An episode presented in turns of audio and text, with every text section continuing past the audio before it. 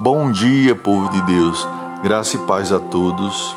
Querido Deus, queremos neste dia nos abrigar em Ti e que o Senhor nos encha de paz e amor e cuide daqueles que amamos. Meus amados irmãos, vou deixar alguns versículos para a meditação de vocês que se encontra no livro de 2 Coríntios, capítulo 4, versículos do 13 ao 16, que diz: E temos, portanto, o mesmo espírito de fé, como está escrito Cri, por isso falei.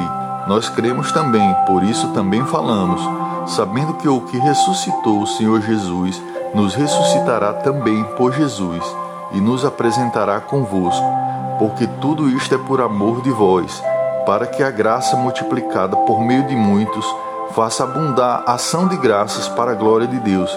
Por isso não desfalecemos, mas ainda que o nosso homem exterior se corrompa, o interior contudo se renova de dia em dia.